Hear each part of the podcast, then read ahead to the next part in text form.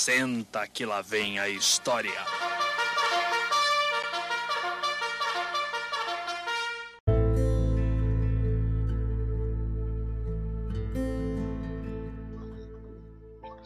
Olá, bom dia, boa tarde, boa noite, meus queridinhos. Hoje a gente vai fazer a leitura do livro O Monstro da Solidão, do autor Vana Campos. Vamos lá? Este é o Fred.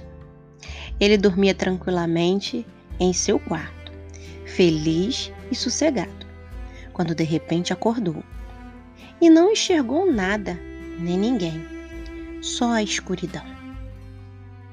Meio confuso, ele gritou para seus pais, mas eles não ouviram. Alô! Era a solidão. Ele achou que não podia existir solidão enquanto os pais dormem no quarto ao lado. Ou quando se mora em uma casa que está em uma rua dentro de um bairro, em uma cidade grande, que fica dentro de um país inteiro e que finalmente está dentro de um mundo. Mas ele estava enganado.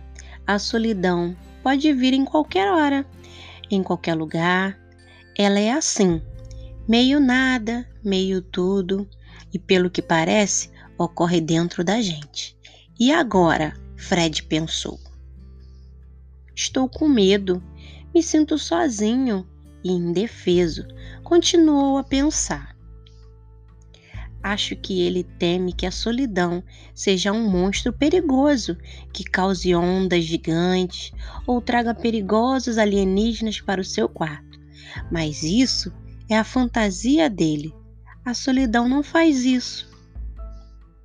Ela está dentro de você. É um sentimento de que você está só e isso pode ser bom.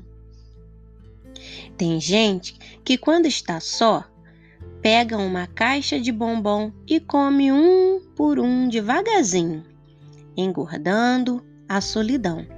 Ou rega as plantas no jardim, semeando a solidão.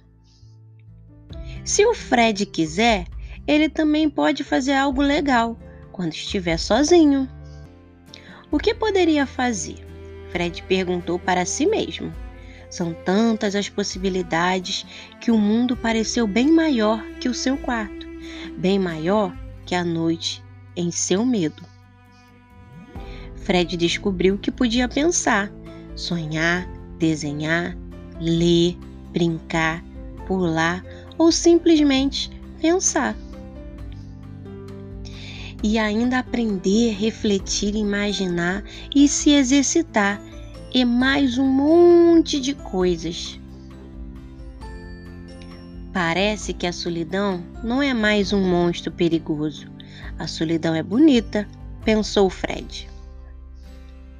Sou eu, só eu, gritou bem alto. E eu não tenho medo de mim. Bem, o dia já vem nascendo.